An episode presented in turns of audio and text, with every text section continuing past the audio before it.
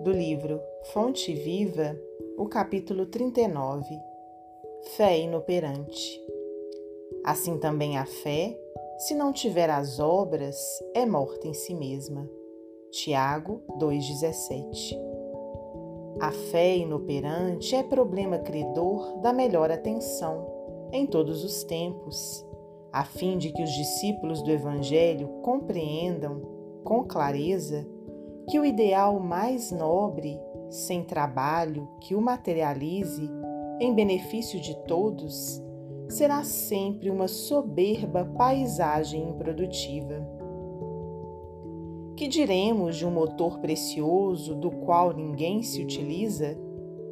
De uma fonte que não se movimente para fertilizar o campo?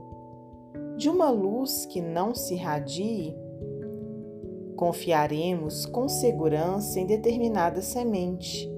Todavia, se não a plantamos, em que redundará a nossa expectativa, se não em simples inutilidade? Sustentaremos absoluta esperança nas obras que a tora de madeira nos fornecerá.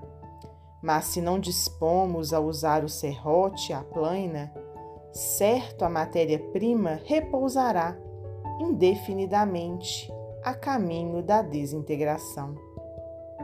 A crença religiosa é o meio, o apostolado é o fim.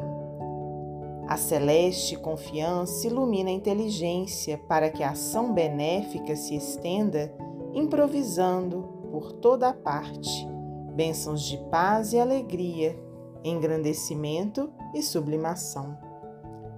Quem puder receber uma gota de revelação espiritual no imo do ser, demonstrando o amadurecimento preciso para a vida superior, procure, de imediato, o posto de serviço que lhe compete, em favor do progresso comum.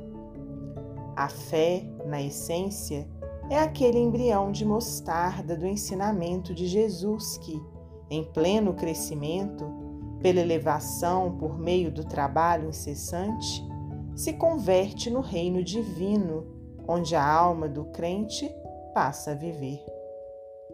Guardar, pois, o êxtase religioso no coração, sem qualquer atividade nas obras de desenvolvimento da sabedoria e do amor, consubstanciados no serviço da caridade e da educação, será conservar na terra viva do sentimento um ídolo morto, sepultado entre as flores inúteis das promessas brilhantes.